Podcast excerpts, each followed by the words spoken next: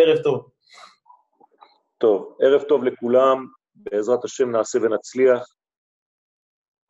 יהי רצון שתשרה עלינו רוח מלמעלה, מן העליונים, כדי שנכוון לאמת, שלא נטעה, במיוחד לא בזמנים שהגבורה אמורה להופיע בעולם, גבורת הגאולה, שהיא בעצם הספירה האחרונה המיוחסת לגאולת ישראל ולגאולת העולם כולו. הספירה הזאת מיוחדת במינה כיוון שהיא עוסקת במידות, היא עוסקת בדיוק, ולכן היא גם כן דורשת מאיתנו לעשות חיבור בין הכלים הפנימיים שלנו לבין הכלים החיצוניים שלנו. פירושו של דבר שאנחנו צריכים להתכונן למדרגה שיודעת לקבוע את הגבולות שלנו בתוכנו ואת הגבולות שלנו מחוצה לנו. כלומר, הגבולות האינטימיים, הגבולות האנושיים של בין האדם, בין האדם לעצמו, וכמובן של האומה כולה ביחס לכל הסובב אותה. השיעור ש... אמור היה להיות היום בלילה הוא בעצם שיעור של תיקוני הזוהר, אלא שמטבע הדברים, גם בשעה הזאת, אה, הרבה אנשים, ברוך השם, הצטרפו לשיעור, מצטרפים לשיעור, ולכן אני רוצה אה, לומר שבכל זאת אנחנו ניגע גם כן בתיקונים, אבל נפתח קצת את הנושא אה, כדי שיהיה יותר מתאים לקהל הרחב יותר ששומע, וגם למי שאחר כך ישמע את השיעור אחרי שהשיעור יועבר בעזרת השם דרך המדיה. זה לא חידוש, אנחנו נמצאים במערכת מורכבת מאוד במציאות. המערכת הזאת היא בעצם סופה של מערכת ישנה, קודמת, ואנחנו נמצאים עכשיו בנקודת הציר של התחלה חדשה, של היסטוריה חדשה, של מימד חדש, של סדר עולמי חדש.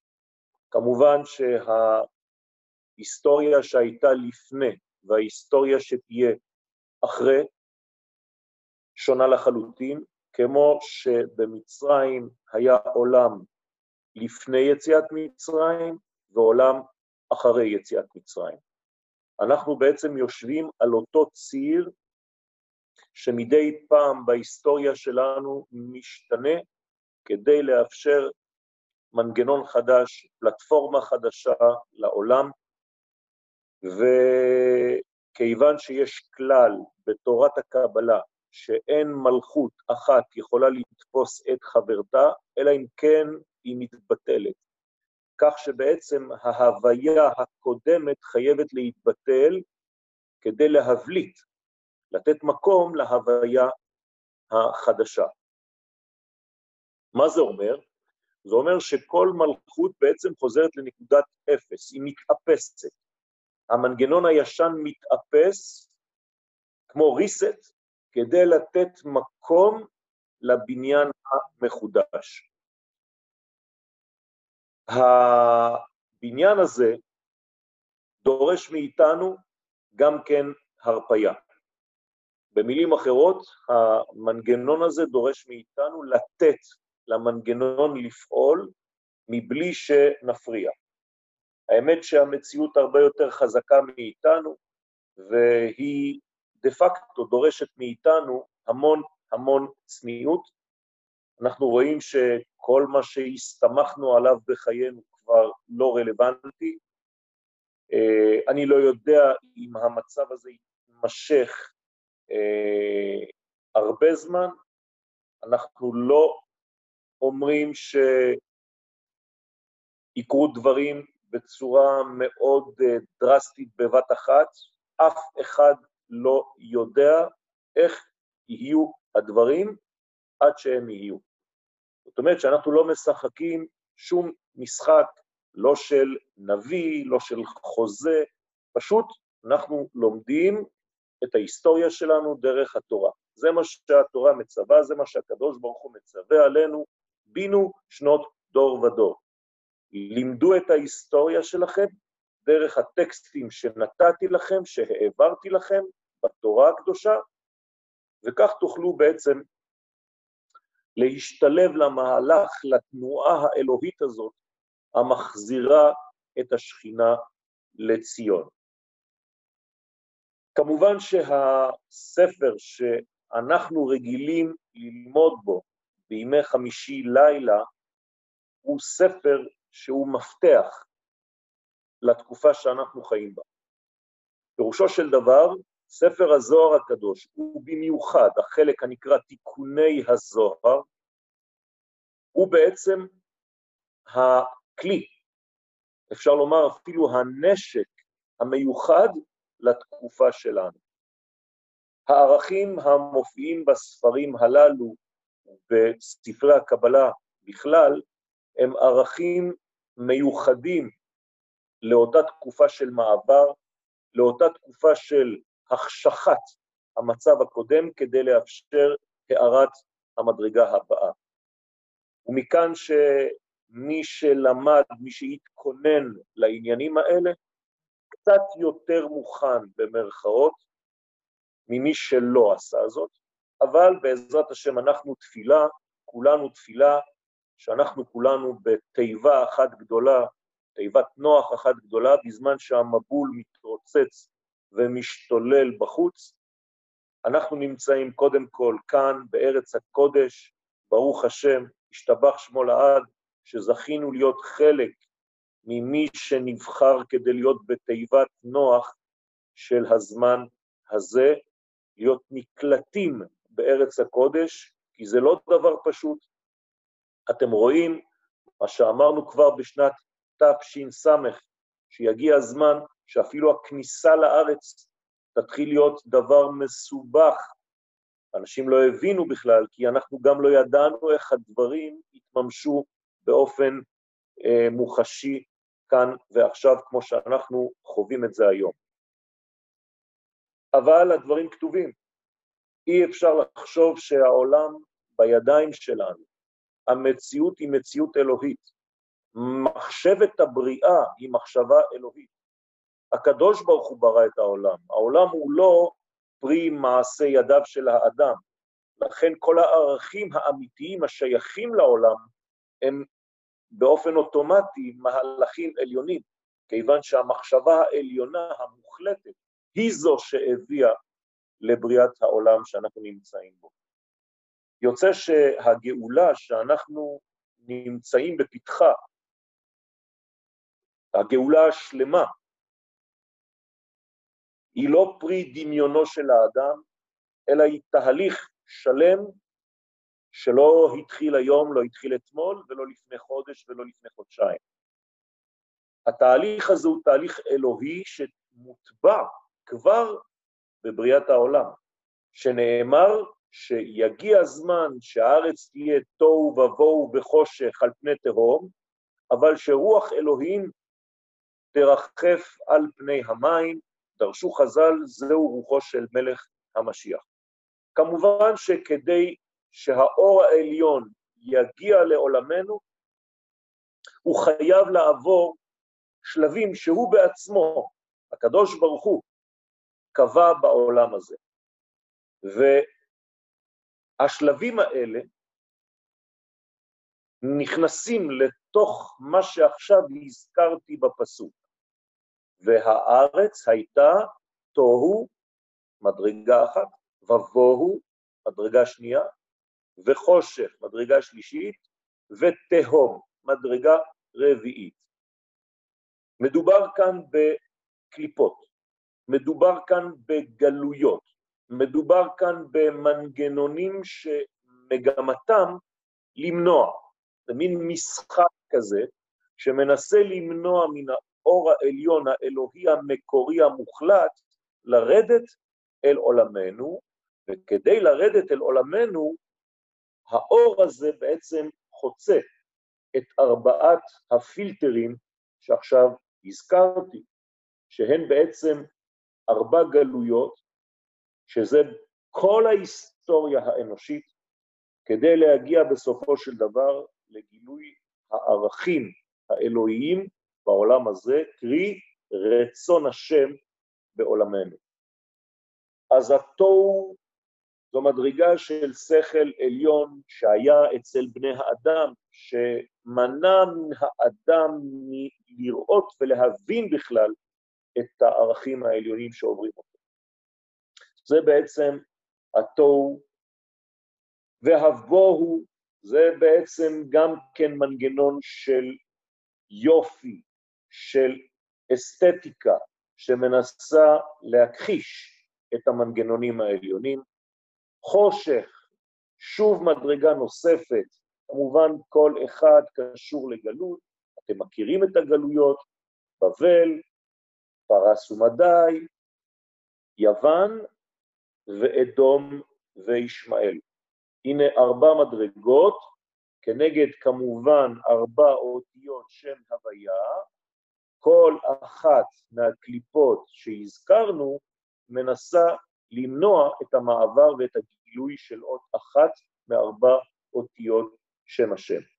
לכן אנחנו בגלות של החושך עכשיו, שזה בעצם מה שקרה בתקופת יוון, גם כן עניין של שכל אנושי שמתכחש למה שמעבר לו, ואדום וישמעאל כנגד הה האחרונה היא גילוי המלכות בעולמנו.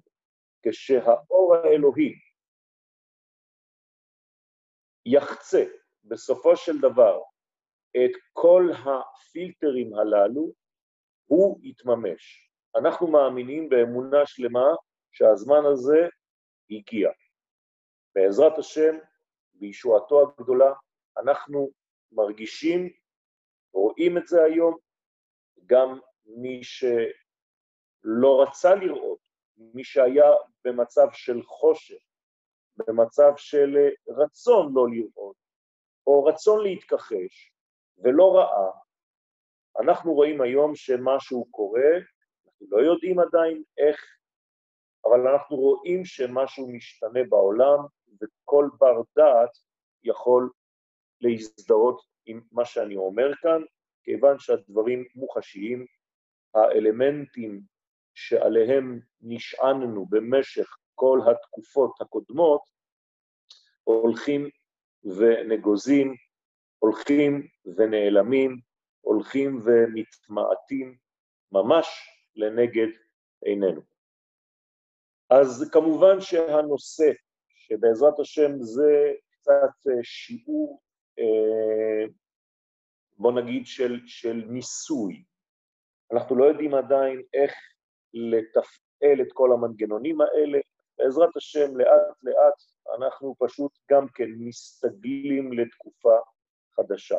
הסברתי קודם שתיקוני הזוהר הוא בעצם הספר המרכזי, הנשק נגד כל הקליפה שמנסה עם כוחותיה האחרונים למנוע את הגילוי הזה, את הגילוי האלוהי בעולמנו. ואנחנו כמובן, עם ישראל, שותפים למהלך האלוהי, לא ניתן לזה לקרות, אנחנו בעזרת השם נעשה את כל העבודה כדי לפעול עם הקדוש ברוך הוא, כיוון שהוא בחר בנו מכל העמים, כדי שנהיה שותפים למהלך הגדול הזה.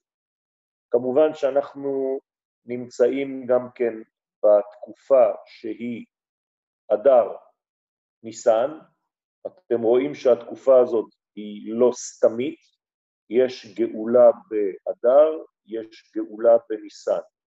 הגאולה באדר היא גאולה שמתלבשת בתוך מנגנוני הטבע, הגאולה בניסן היא גאולה שבעצם נעשתה, לפחות ביציאת מצרים, מעבר למנגנוני הטבע. למה אנחנו סומכים גאולה של אדר לגאולה של ניסן? לא בגלל ששני החודשים נוגעים אחד בשני ולסמוך גאולה לגאולה.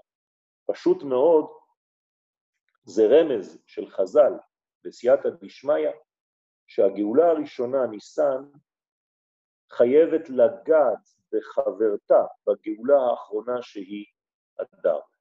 במילים אחרות, יש לנו פסוקים, בניסן נגאלו ובניסן עתידים להיגאל. אומרים לנו חכמים, כאימץ אתך במיכה, כאימץ אתך מארץ מצרים, אראנו נפלאות. כשאמרתי לכם שהגאולה של אדר סמוכה לגאולה של ניסן, פירושו של דבר שכיוון שניגאל בעזרת השם גם כן בגאולה העכשווית בניסן, לא אמרתי שהניסן הזה הוא הגילוי האחרון, אני כמובן מתפלל לדבר הזה, אבל אי אפשר לומר את הדברים ואסור לומר את הדברים, אבל בניסן נגאלו, בניסן עתידים להיגאל, ואיך תהיה הגאולה של הניסן הבא? כמו הגאולה של אדר. לכן שתי הגאולות סמוכות זו לזו. פירושו של דבר שהגאולה האחרונה תהיה ממש דומה למה שקרה בסיפורו של מרדכי ואסתר בשושן הבירה. שהכל יתלבש במימדים פוליטיים, טבעיים לחלוטין, עד כדי כך שהקדוש ברוך הוא לא מופיע בשמו בתוך מגילת אסתר. גם אנחנו, בגאולה האחרונה, נסמוך גאולת ניסן לגאולת אדר, כדי שנבין שהגאולה האחרונה תהיה מלובשת במנגנונים טבעיים לחלוטין.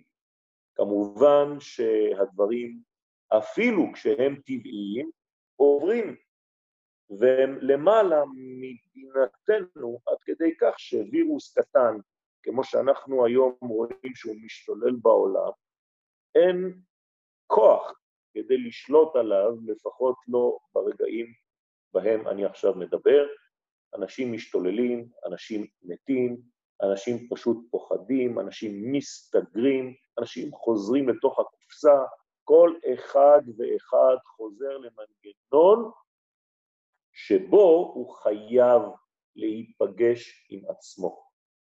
מה זאת אומרת להיפגש עם עצמו? אני לא מדבר על האגו, החלק הראשוני, אלא אני מדבר כשנצליח להיכנס לעצמנו, אז אנחנו נהיה בעצם מחוברים למנגנונים הגדולים, האמיתיים, המחוברים בעצם לריבונו של עולם, כי בתוך תוכיותנו אנחנו נפגשים עם לא פחות מאשר עם כלל ישראל, עם הנשמה הקולקטיבית של העם שלנו. אני רק רוצה לדעת אם אני מדבר באוויר או שמישהו שומע אותי. כן הרב, אנחנו שומעים אותך כולם. אוקיי, אז אני ממשיך בעזרת השם. כיוון שהנושא שלנו הוא נושא מורכב מאוד, והוא יעסוק רובו ככולו בעניין הגאולה, כי זה הנושא שעליו לא דיברנו מספיק, אני מדבר באופן כללי, למרות שאנחנו בחוגים המצומצמים שלנו ניסינו בסייעתא דשמיא עם כל הצניעות ועם כל הענווה לגשת לנושא הזה, ו... בעזרת השם, להבין את התוכן. השיעור הזה לא יהיה ארוך מדי, כיוון שבמקור הוא היה אמור להיות באמצע הלילה, בשתיים וחצי בלילה עד חמש לפנות בוקר, אלא שהביקוש היה כל כך גדול שהחלטנו להעביר אותו לזמן יותר מוקדם, בתשע בערב, ובעזרת השם אנחנו נסיים אותו אה, קרוב לשעה עשר, עשר ומשהו, רק בשלב הראשוני הזה. כאמור, זה בעצם שיעור שהוא ניסוי בפני עצמו. הספר שדיברתי עליו, תיקוני הזוהר, הוא בעצם דרישה של הבנה על מה שנקרא בתורת הקבלה מעשה בראשית. פירושו של דבר, בשביל מה הקדוש ברוך הוא ברא את העולם. המילה בראשית היא אכן מילת המפתח בכל הספר הזה, וחכמי הזוהר, ובראשם רבי שמעון בר יוחאי, זכותו תגן עלינו אמן, דרש את 70 הצירופים שהוא בחר על המילה האחת שנקראת בראשית. המילה הזאת בראשית, ב' ר' א' ש' י' ת', אתם מבינים שיש בה שש אותיות למילה הזאת. כלומר, אם יש שש אותיות, יש שש כפול חמש, שלושים כפול ארבע. שלושים כפול ארבע, מאה עשרים, כפול שתיים, מאתיים ארבעים, כפול שלוש, כפול, סליחה, כפול שתיים, כפול אחד. זאת אומרת שבסך הכל יש לנו 720 צירופים שונים למילה בראשית. זה נקרא פקטוריאל 6. ברגע שיש לנו 720 צירופים, כמובן שלא נדרשו בספר הזה תיקוני הזוהר 720 הצירופים, אלא רבי שמעון בר יוחאי עליו השלום בחר 70 מביניהם ופיתח את כל הצירופים של המילה בראשית. פעם אחת בראשית, למשל ברא שש, שיט בארמית פירושו שש, כלומר העולם הזה הוא בעצם בניין של שש מדרגות. פעם אחרת זה ברית אש. אתם שמים לב שאני לא יוצא מהאותיות הבונות, המרכיבות את המילה בראשית. אז ברית אש, צריך להבין מה זה ברית ומה זה אש. אחרי זה זה א' בתשרה, עדיין אותיות בראשית, או א' ב' תשרה, כיוון שראש השנה יומיים, א' וב'. אחרי זה את רשב"י, את רבי שמעון בר יוחאי, גם כן אותיות בראשית. אנחנו עדיין עסוקים במילה אחת פותחת. מה פשר כל הצירופים הללו? פשוט. רבי שמעון בר יוחאי עליו השלום הבין שבמילה הפותחת את כל התורה חייבת להיות בעצם כל התורה כולה, על כל סודותיה, כיוון שמה שנמצא בראש, אחר כך יופיע גם בגוף התורה. אז המילה בראשית, כשמה כן היא, גם כן, ראש.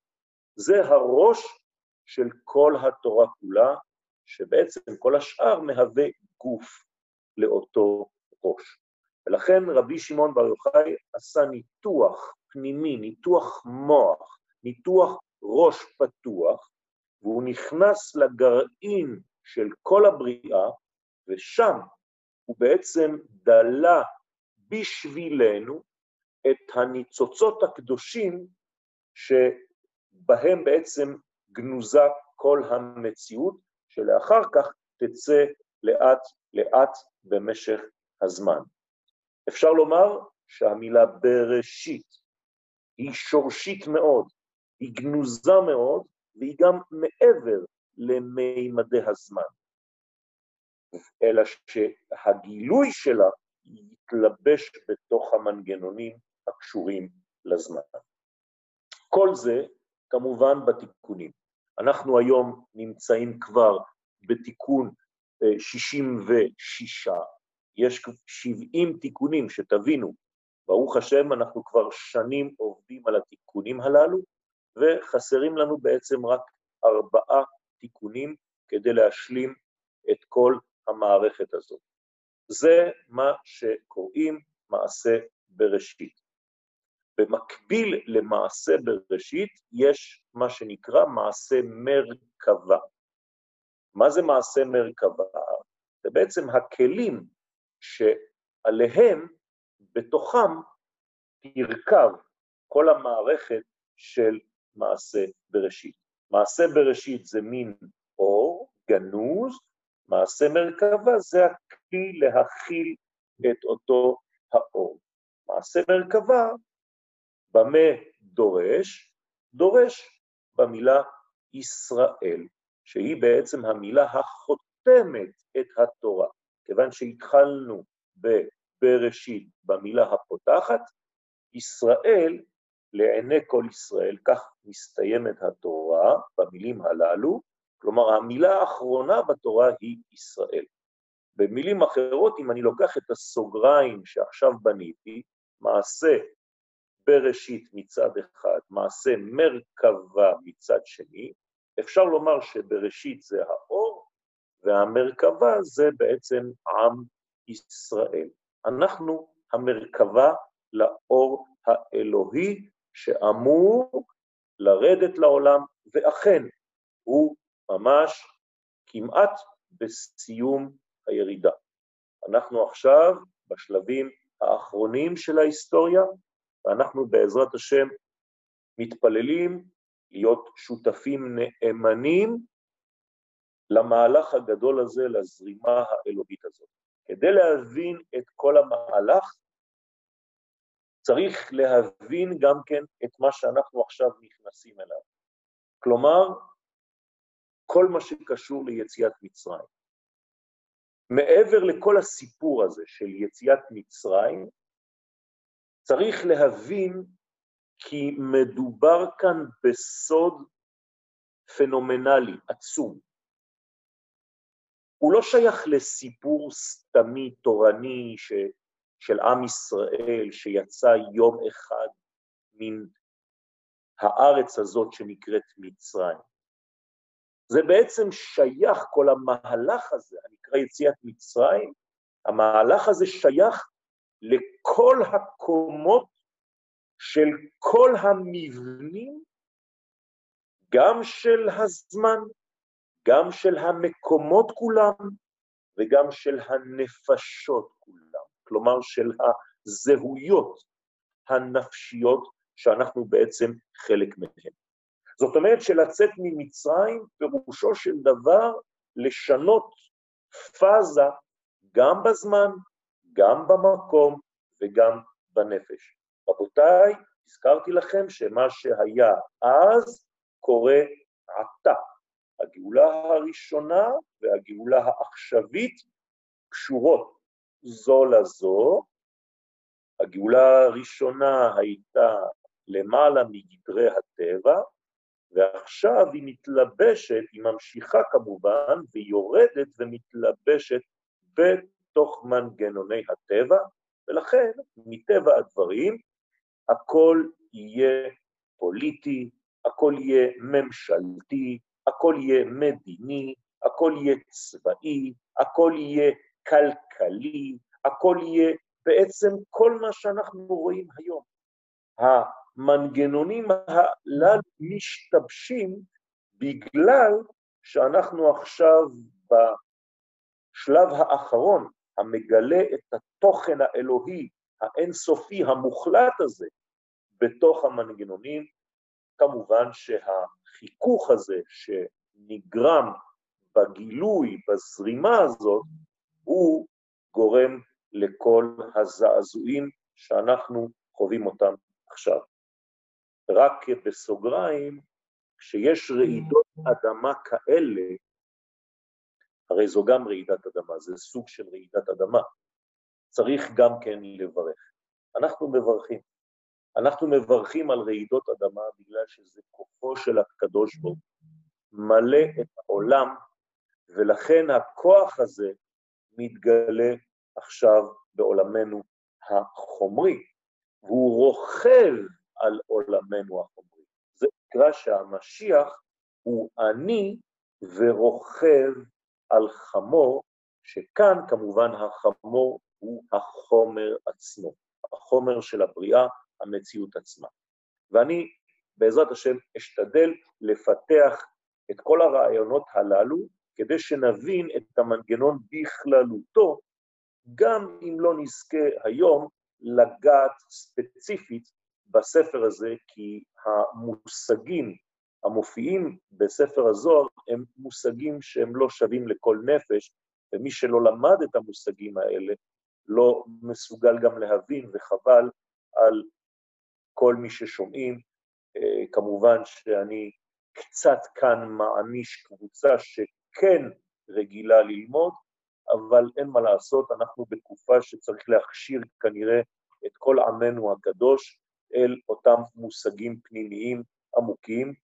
כמובן שגם בשיעור הזה אני משתדל, בעזרת השם, לגלות מדרגות יותר פנימיות ממה שרגילים לשמוע עד היום, כיוון שכפי שאמרתי לכם מקודם, החוכמה היא לא לדעת מושגים אה, טכניים בלבד של קבלה, של תורת הסוד, אלא לדעת לתרגם את המושגים האלה למציאות חיה, נושמת ובועטת.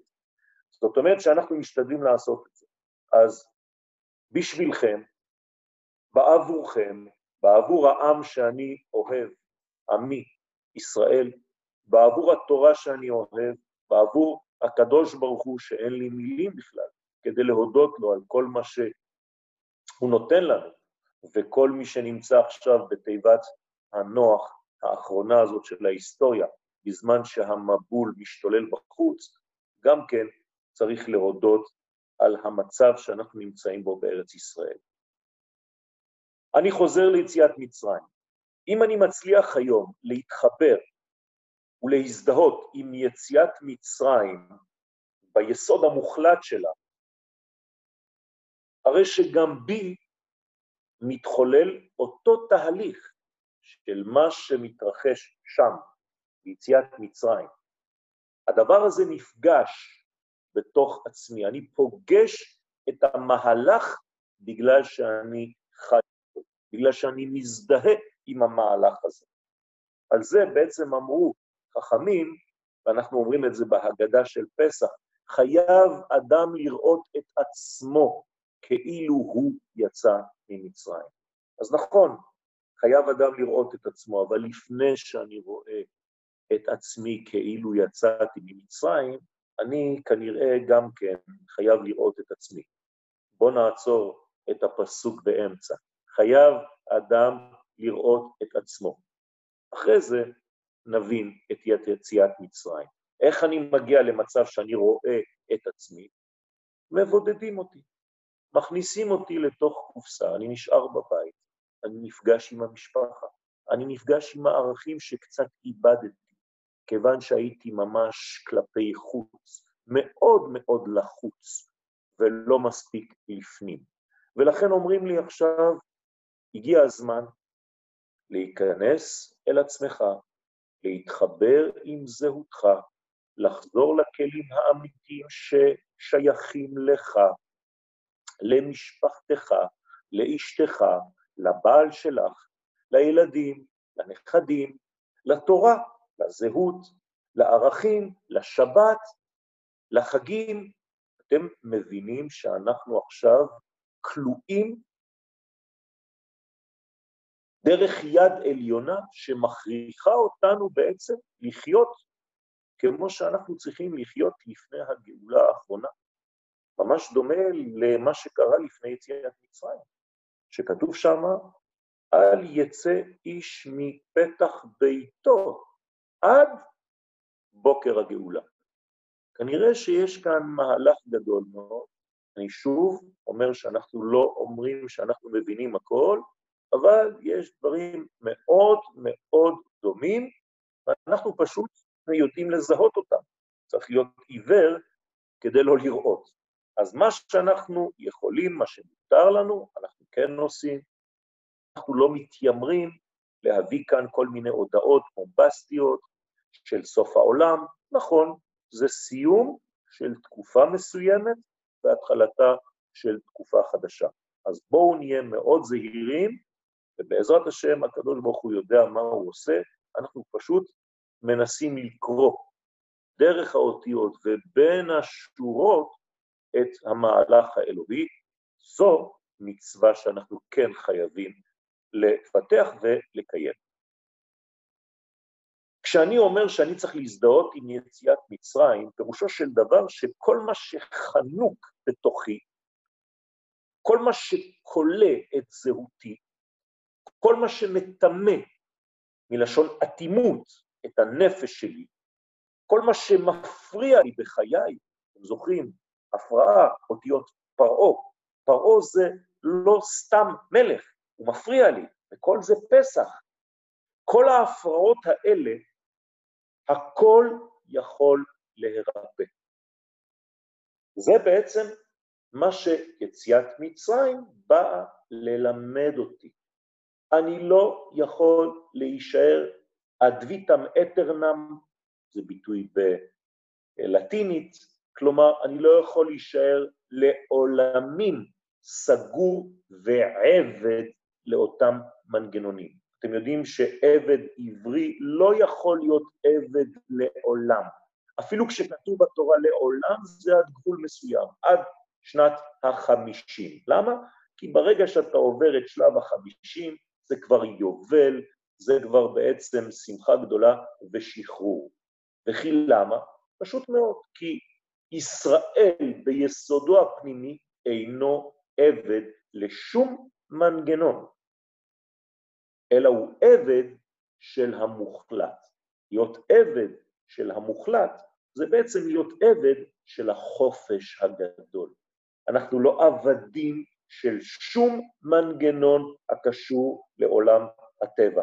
לא לזמן, אנחנו ראינו את זה, שאנחנו מעבר למנגנון הזמני, לא למקום, ואנחנו ראינו את זה שלמרות היותנו בארץ ישראל כשגלינו, אפילו שמה שרדנו, עד שהקדוש ברוך הוא מחליט להחזיר אותנו לארצנו. וכמובן, לא לנפשות, אנחנו לא מוגבלים, אלא כל אחד יכול לחיות את האומה, ולא רק את האני העצמי של עצמו. זה הסוד של התשובה, רבותיי.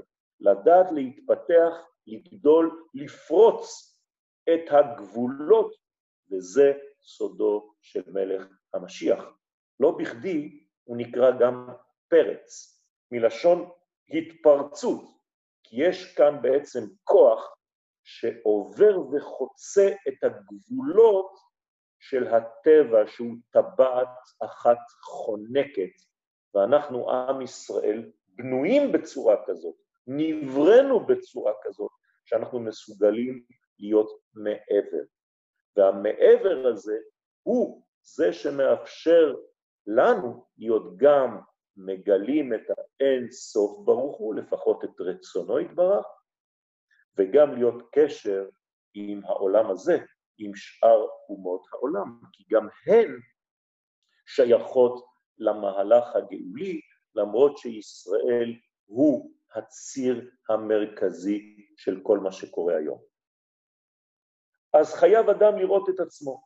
נכון, אז אנחנו נפגשים עם עצמנו בתוך הבידוד הזה, בתוך המפגש עם האני.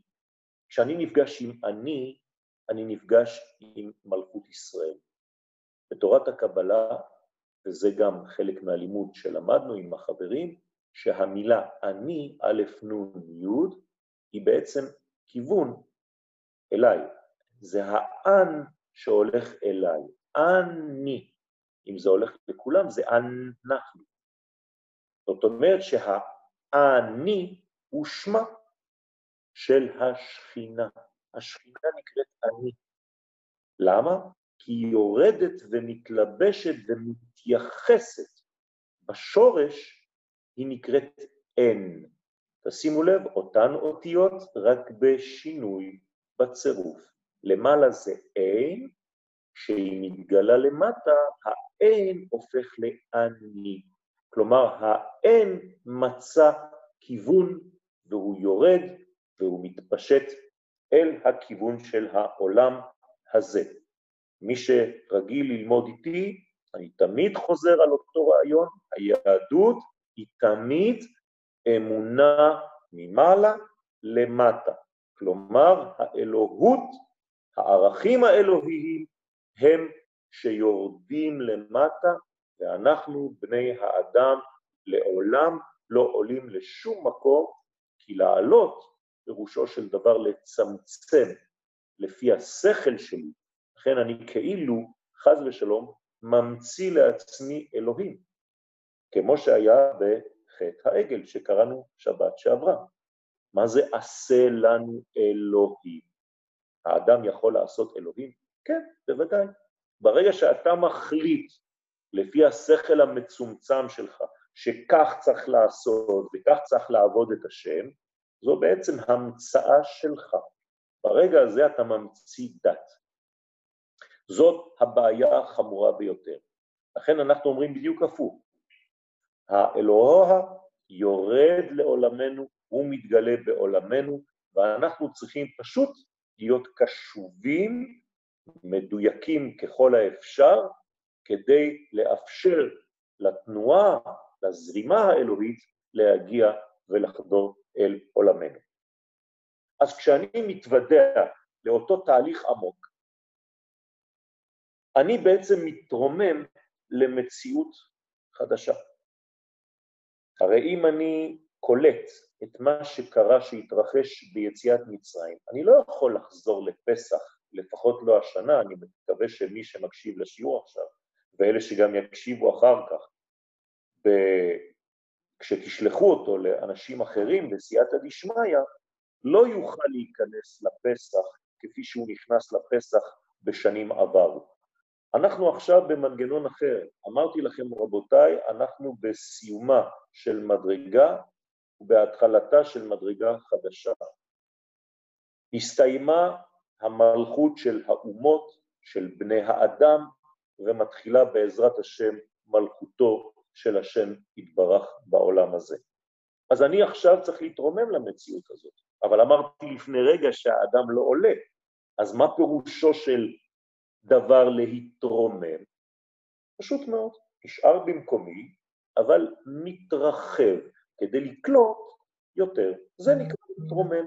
כדי להתרומם לא צריך לקפוץ למעלה, לא צריך לטפס על העצים, לא צריך לעלות על הרים גבוהים, פשוט להישאר כאן, ואיש לא יעלה אל ההר.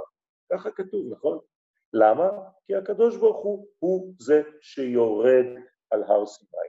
אז אל תזוז ממקומך, פשוט מאוד, תן לו לזרום. תתרחב, תגרום לכלים שלך להיות הרבה יותר פתוחים, הרבה יותר רחבים, הרבה עדינים כדי לקלוט מנגנונים שעד כה לא קלטת. אז אני מתרומם למציאות חדשה בעזרת השם. אני עובר בעצם, ואני מדבר עכשיו גם על מצרים וגם על התקופה שלנו. במצרים זה היה יותר מוחשי, כי אנחנו מכירים את הסיפור, הוא כבר בדיעבד, אבל לכתחילה מי שהיה שם לא ידע, כנראה מישהו גם כן ניסה לתת שיעור באותה תקופה, ולא כל כך שמעו. אני חושב שקראו לו משה. כתוב שם ממש שאף אחד לא מצליח לשמוע מה שמשה אומר. רגע, רגע, לא אמרתי שאני משה, חס וחלילה. אבל אני יודע שבכל דור ודור, הקדוש ברוך הוא שולח שליפים כדי לעורר את עם ישראל. אז בעזרת השם אנחנו משתדלים כמה שיותר להיות נאמנים למקור ולנסות לעשות את מה שביכולתנו לעשות. לא לברוח מהאחריות שלנו, כמובן להישאר בצניעות ובענווה שנדרשים שניהם. אז מה קרה בעצם ביציאת מצרים? עברנו ממצב של פרה-היסטוריה למצב של היסטוריה. ההבדל הוא עצום, אתם מבינים שלפני יציאת מצרים היינו בפרה-היסטוריה, פירושו של דבר שההיסטוריה אפילו לא החלה. ההיסטוריה התחילה באמת רק אחרי יציאת מצרים. למה? פשוט מאוד, כי לפני יציאת מצרים לא התגלה העם. אותו עם שעליו דיברתי קודם, שבלעדיו אי אפשר לגלות את האלוהות. שהרי הקדוש ברוך הוא אינו מתגלה דרך פרטים, שהפרטים האלה יעשו רעש בעולם כדי לגלות אותו. לא ככה זה עובד.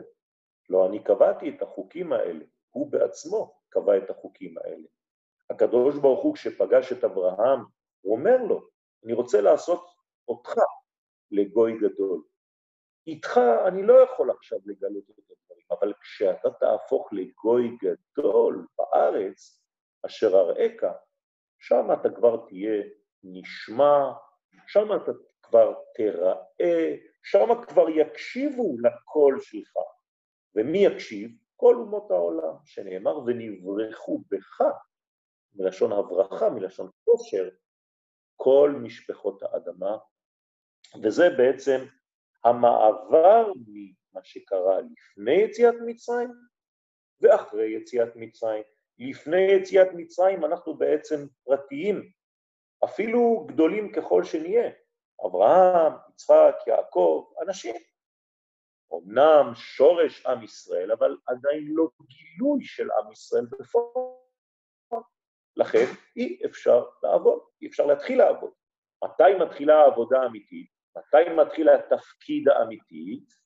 כן, זה בעצם העניין של העם, לא העניין של הפרטים.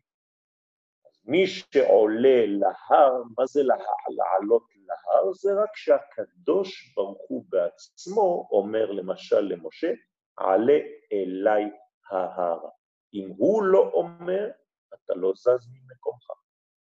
ויש לנו דוגמה של נדב ואביהו, ששניהם, חס ושלום, אתם יודעים מה קרה. למה? בגלל שעשו תנועה ממטה למעלה, וזה נקרא בלשון התורה שהם הקריבו והביאו אש זרה אשר לא ציווה אותם השם. למשל, מותר לעשות עבודה זרה? בוודאי שאסור. אבל כשהקדוש ברוך הוא מבקש מאיתנו לבנות שני כרובים מזהב ולהניח אותם בקודש הקודשים, לא רק שמותר, זה מצווה. אבל אם אתה תמציא דבר כזה, זה נקרא לעלות. לעלות זה לא פיזית, רבותיי, לא עולים אל ההר. לעלות זה פשוט לעלות אל המודעות, להיפתח, כמו שאמרתי קודם, לדברים האלה.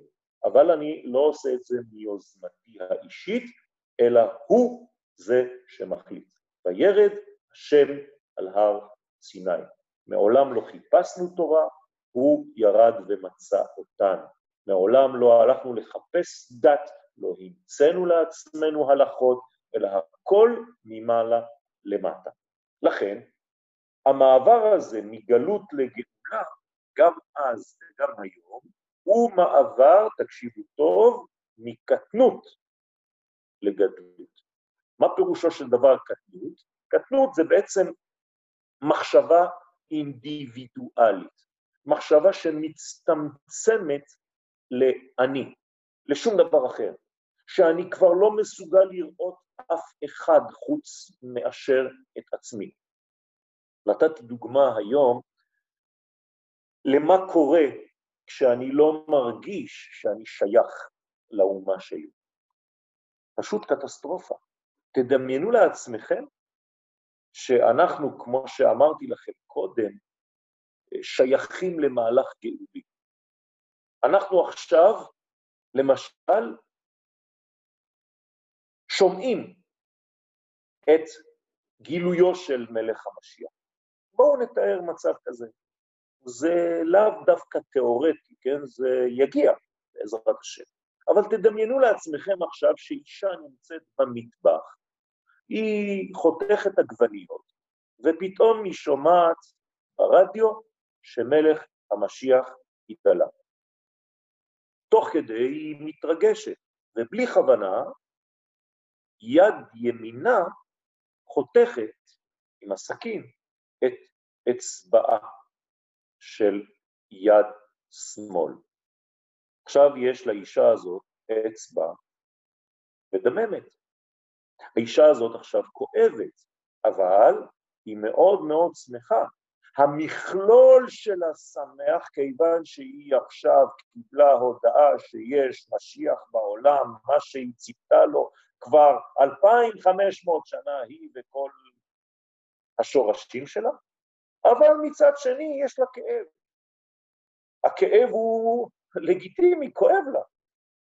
בואו נתאר עכשיו את האצבע הקטנה הזאת. תדמיינו לעצמכם שהאצבע הקטנה הזאת לא אכפת לה מכל שאר הגוף שהוא נמצא עכשיו בשמחה עליונה, עילאית. והאצבע הקטנה אומרת, לי לא אכפת, לי כואב.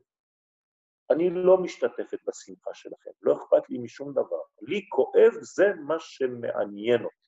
לא מעניין אותי שום דבר אחר. רבותיי, זה מה שקרה במכת חושך שקדמה לגאולה. מה קרה בחושך? פשוט מאוד, אדם בחושך קורא לו.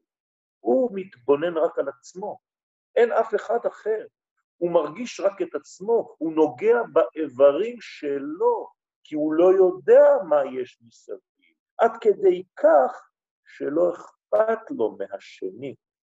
זה כתוב במפורש, ולא ראו איש את אחיו שלושת ימים. אתם מבינים איזה כאב יש כאן? הגענו למצב, חס וחלילה, שאדם לא מסוגל לראות את אח שלו. האמת שהאנשים האלה כבר לא נקראים בשם בני ישראל. עובדה שכתוב מיד, בסמוך, ולכל בני ישראל היה אור במושבותם. כלומר, יש כאלה שהיו עם האור, ויש כאלה שהיו עם החושך. לא שאלה היה להם חושך ולאחרים היה אור, היה בעצם אותה תנועה אלוהית, רק שאלה חוו את התנועה הזאת כחושך, והאחרים חוו אותה כאור גדול. למה? כי אלה ראו רק את עצמם, את הכאב הפרטי שלהם, והאחרים הבינו שמדובר כאן במהלך גואל רחב, לאומי, גדול, שמוביל את כל האומה למנגנונים חדשים ולגילוי השם עולם. לכן גם האצבע הקטנה שמדממת אומרת לשאר הגוף, תשמעו, אני לא יכולה שלא להיות בשמחה, אני שותפה לשמחה הגדולה למרות שכואב לי. רבותיי, היום כואב לנו. להרבה אנשים כואב מאוד. יש אנשים שאין להם פרנסה, יש אנשים שאין להם מה לעשות בחיים עכשיו, יש אנשים שהם חס ושלום בסכנה, יש אנשים שאיבדו את כל האמצעים שלהם, יש אנשים שמאבדים את הבריאות שלהם, יש אנשים שאיבדו את החיים שלהם, יש אנשים שלא יודעים מה יקרה מחר, וכולנו כאלה. אבל יש שתי גישות. או שאני ניגש למצב הזה בצורה שאני מסוגל לראות את אחי, את האחווה, את מה שמאחה בינינו, את אחותי, או שחס ושלום, ולא ראו איש את אחיו. אנחנו נקראים עכשיו למבחן הגדול הזה, רבותיי, איפה אנחנו נמצאים ברגעים האלה? האם אני דואג לעם ישראל? אני מנסה להביא אור לעם ישראל, ולכל בני ישראל היה אור, או שאני נשאר בפינה שלי וממתין, אם המשיח יבוא, שיבוא, הקדוש ברוך הוא כבר יודע מה הוא עושה, הוא לא צריך. אז זהו שלא, הוא כן צריך אותי. עובדה שהוא מבקש ממני להיות חלק מהמהלך הגדול הזה, הוא אומר לי שאתה צריך להיות שותף לגילוי האור שלי, כי אתה שייך לאומה שאני חשבתי עליה לפני בריאת העולם, שהיא תמלא בהיסטוריה האנושית את התפקיד הזה. ואם אתה עכשיו לא מקיים את זה, עכשיו יש לך הזדמנות. אני לא יודע אם זו הזדמנות אחרונה, אבל הזדמנות פז, הזדמנות גדולה מאוד. אתם רואים שכל העולם מוכשר אפילו לתשובה. כולם במצב של פחד. אולי צריך דבר כזה כדי לאפס את כל המוחות? כנראה שהדברים באים מלמעלה והם מתוכננים ויש סדר מופתי בכל מה שקורה. שום דבר לא יוצא מתחת השגחתו הפרטית, הכללית, המדויקת של בורא העולם. לכן, אני צריך לצאת מקטנות ולעבור לגדלות. שמתם לב, רבותיי, שאני מנסה לעשות הקבלה בין גאולת מצרים ובין הגאולה שלנו היום. מדובר בגאולה אחת, אחת שפתחה אז עם המשיח של אז, משה רבנו, ואחת שחותמת את הגאולה הזאת עם המשיח של עכשיו. אחד המתחיל ואחד החותם. מזכיר לנו את מה שאמרנו קודם, מעשה בראשית, מעשה מרכבה. שימו לב, זה תמיד אותו מנגנון, עולם עליון, עולם של גילוי, אור וכלים. דרך אגב, כך נקראת העמותה שלנו, וכאן המקום גם כן. אם אתם רוצים להיות שותפים במהלך הגדול הזה של הפצת האור האלוהי בזמנים האלה, תהיו שותפים, תהיו שותפים. אתם יכולים לתרום. אתם יכולים לתרום לעמותה הזאת שדואגת בסך הכל להפיץ את אור התורה. תראו כמה קשה באמצעים טכניים, שהם עדיין לא האמצעים שהיינו חולמים עליהם, לנסות ולגלות ולהפיץ את התורה. אבל ברוך השם, אנחנו יודעים גם עם האמצעים שלנו היום לעשות את הדברים. ודרך אגב, כאן המקום והזמן להודות לכל החברים, לכל התלמידים, שבמשך שנים רבות עקבו אחר השיעורים בנאמנות, ממש באדיקות, ולכל מי שתרם במחשבה, במעשים, בזמן, בידע, בטכנולוגיה, בכסף, במילים טובות, בפידבקים. תודה רבה לכולם. אנחנו עכשיו בתוך התיבה, אפשר לדבר, יש לנו קצת זמן לפני שבעזרת השם מתגלה. הקדוש ברוך הוא אומר לנו עכשיו, אתם צריכים להתעורר. עכשיו, הדבר הזה הוא בצורה מעגלית, אבל כמו שלמדנו כבר, כפי שראינו בשיעורים הקודמים, זה לא מעגל סגור, אלא מעגל שעולה, מין ספירלה כזאת. שזה אומר בעצם דבר אחד, שמה שקרה אז במצרים לא קרה באופן חד פעמי, אלא מתעורר כל שנה מחדש באותו זמן. פירושו של דבר, היום, השנה הזאת, תש"פ, אנחנו יכולים לשחזר מה שקרה ביציאת מצרים דאז, ולהביא את אותו הכוח אל יציאת מצרים של היום. שימו לב, יש לנו אפשרות מאוד מיוחדת.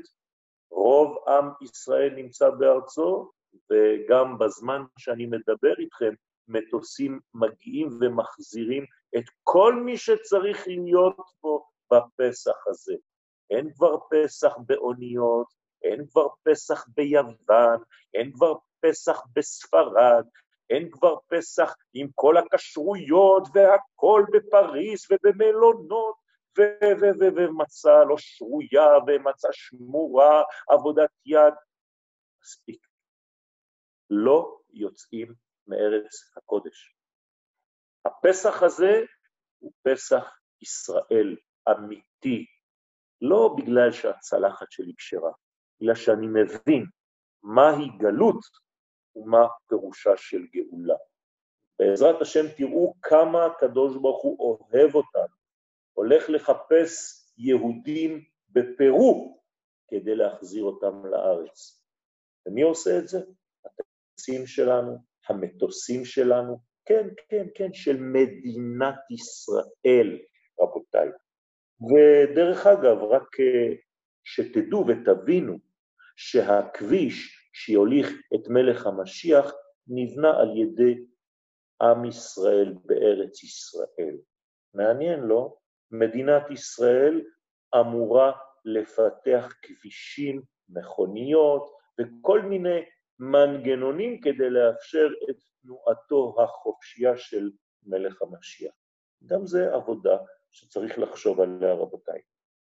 אז יציאת מצרים תתעורר גם השנה בעזרת השם, באותה נקודה של זמן.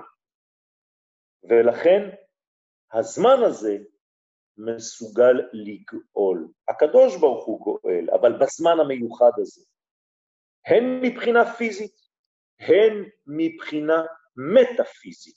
זאת אומרת שאנחנו נחזור לכל המנגנונים הבריאים שלנו, השייכים לנו בזהות.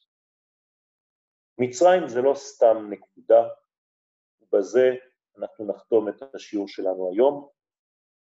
מצרים נקראת ערוות הארץ. מה זה ערוות הארץ? זה נקודת השיתוק. מצרים זה נקודת השיתוק. כלומר, נקודה שמשתיקה, שמחבלת שסוגרת, שחוסמת את הפה של בורא העולם. זה נקרא מצרים. זאת אומרת שזה מין מנגנון חונק, והקדוש ברוך הוא מוריד את ישראל לאותה נקודה שחורה ביקום, לאותה נקודה של שקט, לאותה נקודה של אילמות, כדי שמשם, בתוך עומק הטומאה הזאת, נשבור את כל האטימות, גם של הטומאה הזאת וגם של הלב של כל אחד ואחד מאיתנו. אני עכשיו אומר קבל עם ועדה, אני מגלה דעתי, שאני עכשיו, יואל בן סולנג', מכוון לעשות תשובה שלמה, בעזרת השם, מבקש מחילה, סליחה וכפרה על כל עוונותיי. אני גם בן אדם, ובעזרת השם אני מתפלל לקדוש ברוך הוא, ומתפלל על כולנו שנהיה, שאהיה שייך למהלך הגדול הזה של גאולת העולם, ואני מאחל לכולנו שנהיה שותפים למהלך הזה. בעזרת השם אנחנו נמשיך ונפתח את כל הרעיונות הללו, כיוון שהם הכלים הנחוצים לנו כדי לסיים את השלב ההיסטורי שאנחנו נמצאים בו היום, ולהתחיל בעצם את הזמן המחודש, את החודש הזה לכם, את ההתחדשות הזאת לכם. ראשון הוא לחודשי השנה, עם בעזרת השם גילוי מלך המשיח עוד בימים הקרובים. אמן, כן יהי רצון. תודה רבה. שלום הרב, ערב טוב, תודה רבה לשיעור. יש כמה שאלות, הרב? כן. האם יש מקום שיש בו את כל ה-720 צירופים? כן. מה עוד? אבל אנחנו לא מבינים אותם כיוון שלא דרשו אותם בצורה הגיונית, לפחות לא בשכל שאפשר לדרוש אותם. אז מה שעשה רבי שמעון בר יוחאי, דרש את מה שנכנס ממש ללימוד עמוק. אוקיי, שאלה שנייה, אה, מאוריאל מאיר. אז איך אפשר להבין מי יעלה בהר השם ומי יקום במקום קדושו? האם זה אומר שאנחנו לא יכולים לעלות?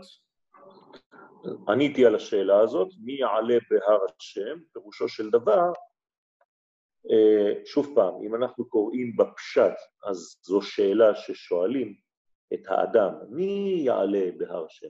אבל מי שלמד קצת תורת הסוד, יודע שמי זו מדרגה פנימית.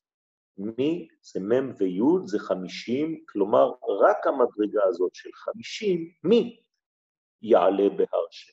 כלומר המדרגה הפנימית שנקראת חמישים היא כבר נמצאת בהר השם. דרך אגב, הר השם, למשל הר ציון, הר סיני, זה בעצם מי. מי זה מ' י', זה מה שהיה גם סגור במצרים, מיצר של אותו מי, שאת זה צריך לשחרר. אז מי יעלה בהר השם זאת לא שאלה, זו הודעה. רק מי יעלה בהר השם. תודה רבה הרב, ערב טוב. תודה לכולם, בשורות טובות, ישועות ונחמות. תפיצו, ובעזרת השם הקדוש ברוך הוא יערה עלינו מים מן העליונים, ונזכה לראות בביאת משיח צדקנו בקרוב, אמן ואמן. תודה.